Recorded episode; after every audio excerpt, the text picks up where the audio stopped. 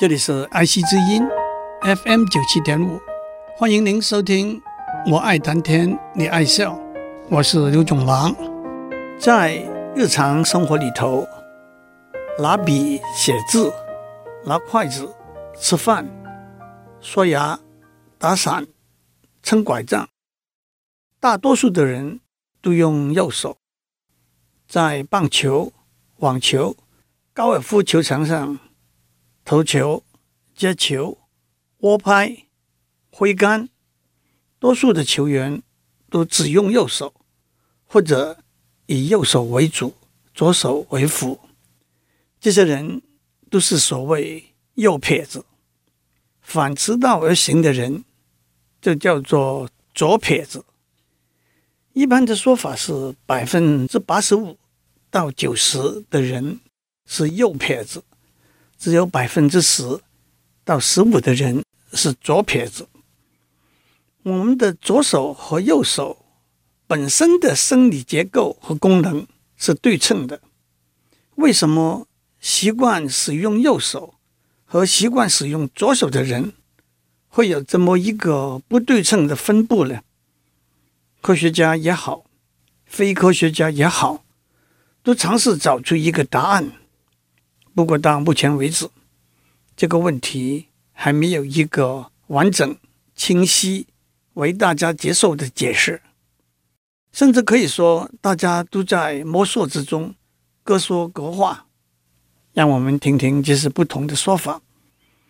我在上一次已经讲过，脑神经科学家有两个重要的观察：第一，我们右边肢体的动作由左脑。控制我们左边肢体的动作，由右脑控制。第二，左脑和右脑分工合作，他们个别的功能是不完全相同的。譬如说，大多数的人由左脑负责语言的功能，少数的人由右脑负责语言的功能。这两个观察马上让科学家联想到。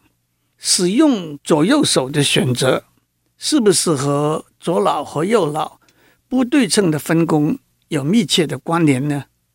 到目前为止，科学家并没有足够的证据，具体的把这个关联建立起来。让我们先问：使用左右手的选择，除了大脑之外，有什么其他可能的先天的生理的因素呢？一个可能就是最基本的，从基因的观点出发。当然，如果我们可以清清楚楚的找到一个右撇子的基因和一个左撇子的基因，那差不多就可以说真相大白了。但是真相可没有那么简单。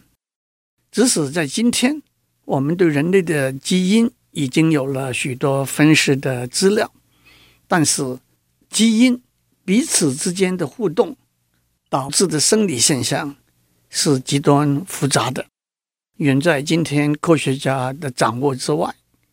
不过，在一九七二年，有一位科学家 Marianne a n n e t t 提出了一个右移理论 （Right Shift Theory）。他用这个理论来解释左脑和右脑不对称的功能的分工和使用左右手不对称的选择。他用一个简单的例子来解释他这个理论的基本观念。想象我们掷一颗骰子，骰子上面刻的点数是一二三四五六。如果掷出来的结果，小于等于三就是左，大于三就是右。换句话说，一二三就是左，四五六就是右。那么左和右的几率就是五十五十了。但是如果我们把骰子改变一下，把它上面刻的点数都加二，换句话说，改变成为三四五六七八。那么，如果掷出来的结果是三，那就是左；如果掷出来的结果是四五六七八，那都是右，那么左和右的几率就变成一比五了。这就是右移理论的基本观念。在这个理论里头，有一个基因叫做右移基因。如果一个人有这个右移基因，而且他是在活跃的状态，那么他很可能是右撇子。如果一个人没有这个右移基因，或者有这个右移基因，但是他是在休眠状态，那么他很可能是左撇子。换句话说，在这个理论里头，只有影响一个人倾向成为右撇子的基因，却没有影响一个人。成为左撇子的基因，右移基因有和上面把骰子上面的点数加二相似的效果。它把左和右五十五十的对称的分布改变为大幅的倾向右的分布。右移理论解释了某些实在观察到的结果：第一，右撇子和左撇子的比例大约是九比一。第二，虽然有些人是极端的右撇子或者左撇子，但是多数的人都是左右手并用，只不过用右手比较多，而且程度不同而已。第三，同卵的双胞胎虽然有完全相同的基因，事实上有百分之十。到二十的同卵双胞胎使用左右手的选择是不同的，就可以用他们的右移基因活跃和休眠的状态不同来解释。不过，右移理论只是一个理论的模型，到底右移基因是不是存在，还是一个没有答案的问题。可是，在二零零七年，和右移理论相反的。科学家发现了一个基因，叫做 LRRTM1。这个基因和一个人是左撇子和有精神分裂的倾向都有若干的关联。另外一个理论是，母体里头比较多的男性荷尔蒙睾固酮会引致胎儿大脑组织的变化，可能的后果是增加使用。左手的倾向、免疫系统的失调和学习的障碍。不过，这个理论已经逐渐不受到科学家的支持。还有一组科学家观察到，只有十五个礼拜大的胎儿，在母亲身体里头，百分之九十袭损他们的右拇指，只有百分之十袭损他们的左拇指。十个礼拜大的胎儿。还不会袭损他们的拇指，但是他们会移动他们的手。观察的结果是，多数的胎儿倾向移动他们的右手。在另外一个观察，他们发现，在母体里头袭损右拇指的胎儿，长大到十岁到十二岁的时候，百分之百都是右撇子。在母亲体内袭损左拇指的胎儿。长大到十岁到十二岁的时候，三分之二是左撇子，另外三分之一是右撇子。这些观察又引起了一些有趣的问题：是胎儿在母体里头肢体运动影响大脑组织的发育呢，还是大脑组织的发育影响胎儿的肢体运动呢？除了这些理论和观察之外，还有许多其他不同的说法。也许有人会问：使用右手和左手的选择，似乎是一个无关重要的小枝节？为什么科学家要花那么多的时间和精力去探讨这个问题？我相信大家都已经体会到，左脑和右脑功能的不对称的来龙去脉、前因后果，是一个非常重要，也是非常有趣的大问题。使用左手和右手的选择和大脑左右的分工是应该有所关联的。这个关联，手和脑之间的互动都是科学上有意义的课题。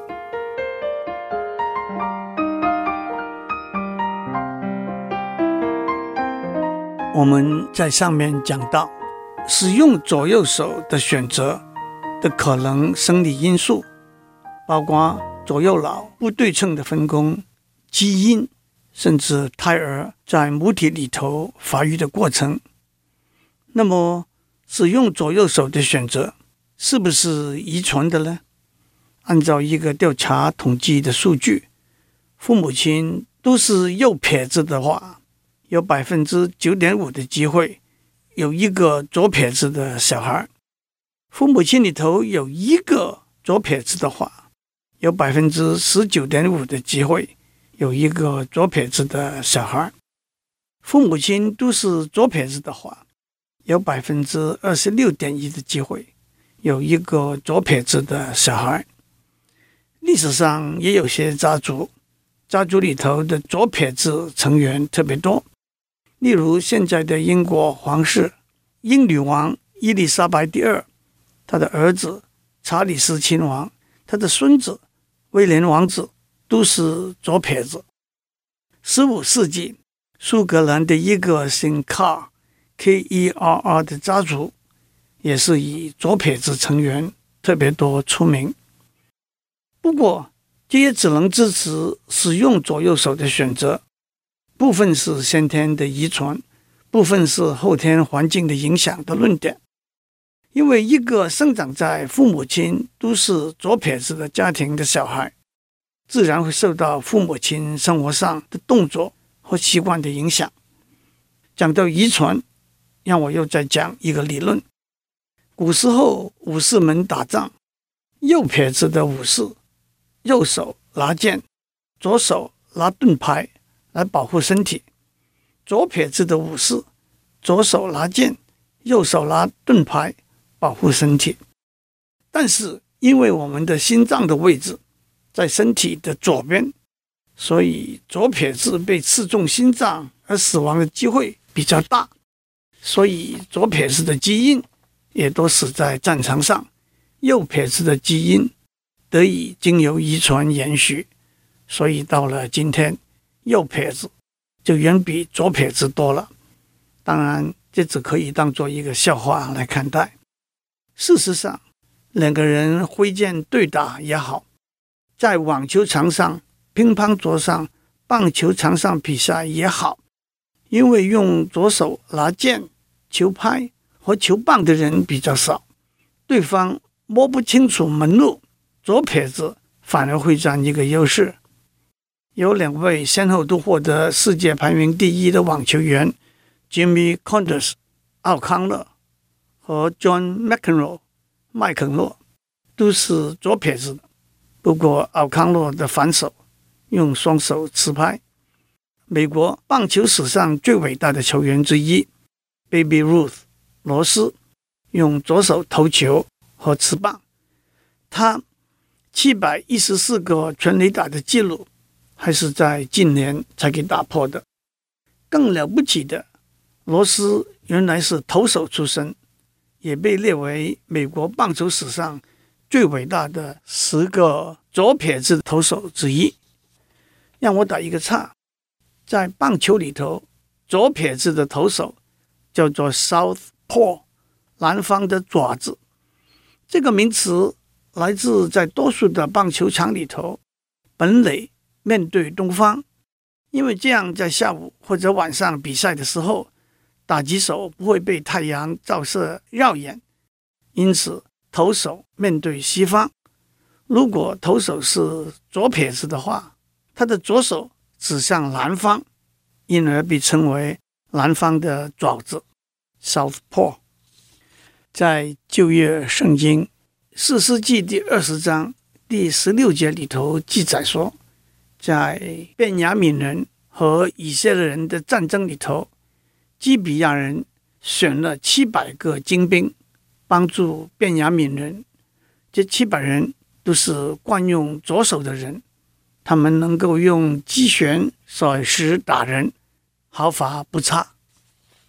在中国的武侠小说里头，古龙的《风云第一刀》，也叫做“多情剑客无情剑”里头的金无命，自己说：“我十一岁练剑，十五岁就已经使得一手快剑了。可是我又花了七年的时间练左手剑，目的就是有朝一日遇到一个真正敌手的时候，我的左手剑。”就可以发挥作用了。至于金庸的《射雕英雄传》里头的老顽童周伯通，在桃花岛上十五年，用自己的右手和左手打架，练出双手互搏的武功。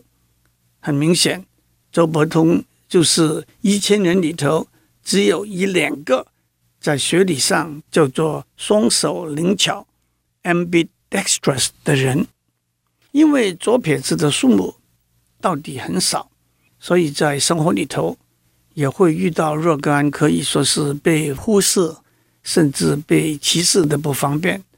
剪刀、切菜的刀、电脑的滑鼠，都是为右撇子设计的。开罐头的刀和拔瓶塞的螺丝起子，都做顺时钟方向的旋转。那对右撇子很自然，对左撇子很不方便。横向自左到右写字，用右手写，拿着笔来拉；用左手写，拿着笔来推。原子笔和钢笔的笔尖容易拉，不容易推。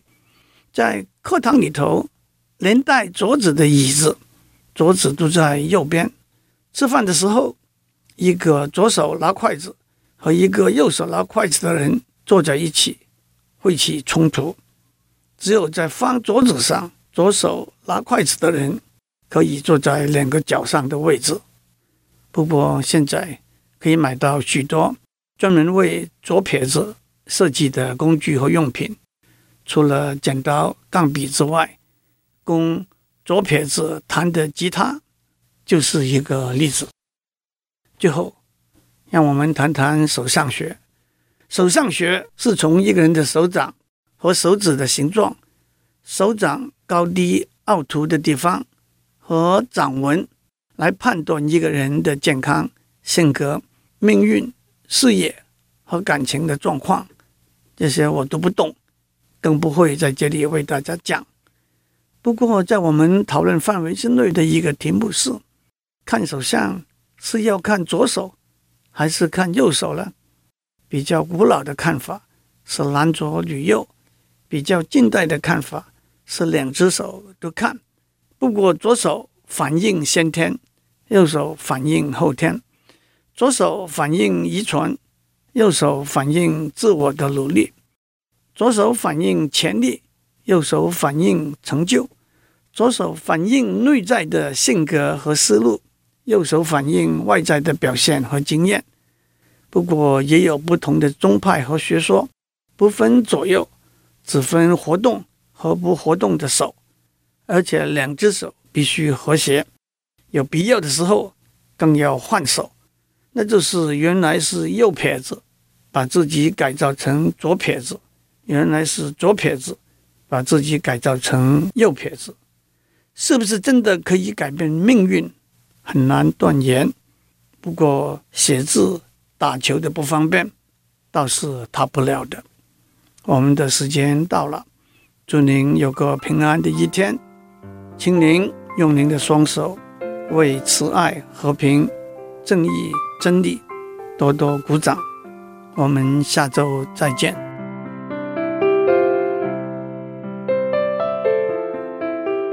以上内容由台达电子文教基金会赞助播出。